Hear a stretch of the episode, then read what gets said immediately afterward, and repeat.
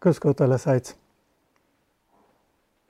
Am Palmsonntag hören wir in der Liturgie die längere Geschichte der Passion Jesu. Angefangen mit dem Palmsonntag von damals, also mit dem Einzug Jesu in Jerusalem.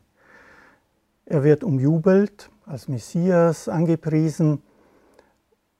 Die Menschenmenge ist allerdings unsicher und sehr wankelmütig, das wissen wir, denn kurz danach werden gerade diese Menschen, die ihn umjubelt haben, dann äh, ihn umbringen wollen und vor Pilatus auch äh, schreien ans Kreuz mit ihm. Ein Teil dieser Menschen zumindest. Sehr bezeichnend und äh, ja, herausfordernd ist die Reaktion Jesu auf so viel Gewalt. Das hören wir besonders im Gerichtsverfahren bei Pilatus, dass er auf einmal schweigt ja, vor den Anschuldigungen gegenüber dem brutalen Hass, den wir da erleben, bleibt er sanftmütig erst einmal und schweigt. Wir sehen, dass Schweigen nicht äh, immer eine negative Ausdrucksform ist. Es kann auch sehr ausdrucksstark sein, dieses Schweigen, so wie im Falle Jesu. Das Lamm entscheidet sich dafür, jetzt nicht mit Gewalt zu reagieren. Das hätte er tun können, theoretisch, als Sohn Gottes. Das war auch eine Versuchung des Teufels am Anfang der Fastenzeit.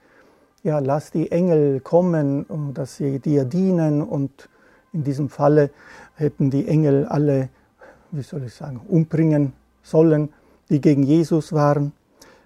Aber nein, Jesus äh, entscheidet sich dafür, dem Willen Gottes zu folgen, in dem Sinne, dass er sich zur Verfügung stellt und diese große Liebe Gottes nicht in Gewalt ausdrückt, sondern in Hingabe. Die größte Tat Jesu ist gerade diese Hingabe, die schon begonnen hat, als er Mensch geworden ist und die jetzt äh, vollkommen wird, indem er angegriffen wird. Äh, er, der rein war, der vollkommen war, wird von der Bosheit der Menschen umgebracht. Es ist ein Paradoxon. Ja mit Schweigen zu antworten. Ist das jetzt nur Passivität? Ist es ein Flüchten vor der Verantwortung vielleicht? Oder ist es ein Aufgeben, ein Resignieren? Nein, also die, die, die Bibel bezeugt, dass das eigentlich die einzig angemessene Antwort ist, wenn man der Gewaltlosigkeit auch treu bleiben will, die so typisch ist für Jesus. Als Ausdruck dieser Liebe das Schweigen und das sich ergeben.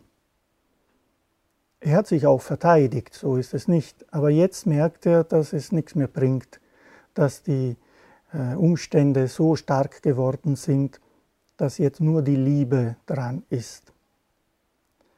Der heilige Johannes vom Kreuz beschreibt äh, diese, ja, diesen furchtbaren Zustand eines so stark Liebenden wie Jesus, wie Gott selbst, der jemand liebt, also die Seele, den Menschen, die Menschheit, aber nicht erwidert wird, also in dieser großen Liebe.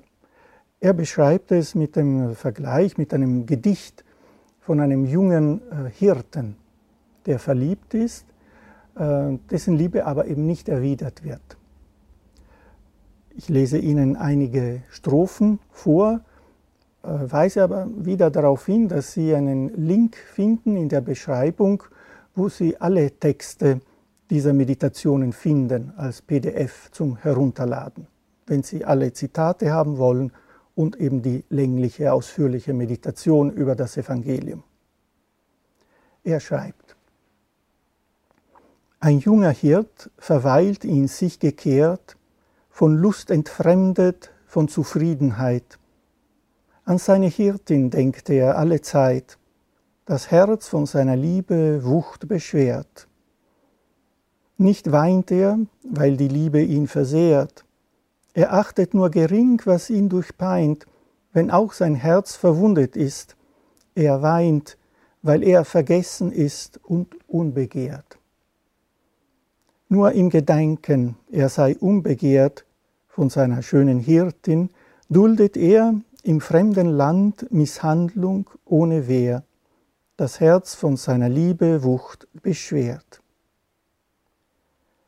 Es sagte der junge Hirt, Sie, die mir wehrt, bleibt fern, o Leid, bleibt meiner Liebe hart und such nicht zärtlich meine Gegenwart und nicht mein Herz von Liebeswucht beschwert.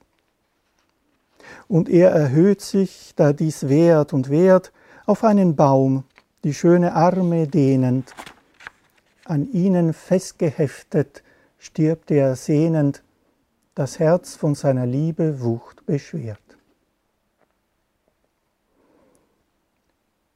Sie sehen ein Bild des gekreuzigten Christus, also des liebenden jungen Hirten, der an einem Baum festgeheftet stirbt, weil die junge Frau dieser Liebe nicht entgegnet. Keine Spur von Gewalt, nur Liebe ist hier.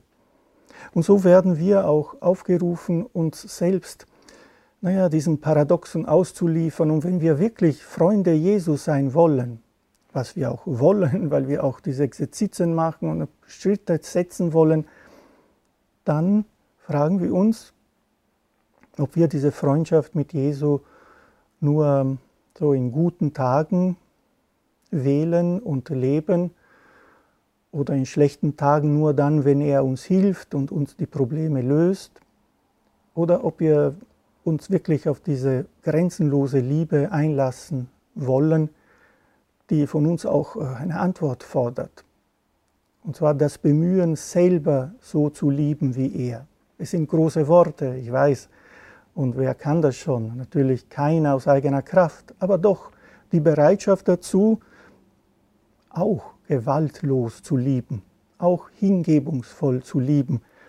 Also auch so, dass wir versuchen, unseren Egoismus, unser gut dastehen wollen, unser ja, Profit davon haben wollen, zu lassen, läutern zu lassen und uns auf diese wunderschöne Liebesgeschichte zwischen Gott und uns, aber dadurch auch zwischen uns und den anderen Menschen einzulassen. Es kostet Mühe unsererseits, aber wir dürfen auf die Hilfe Gottes vertrauen. Er, der das vorgelebt hat, der den Willen Gottes wirklich erfüllt hat, kann uns an die Hand nehmen und uns durch diesen Weg führen.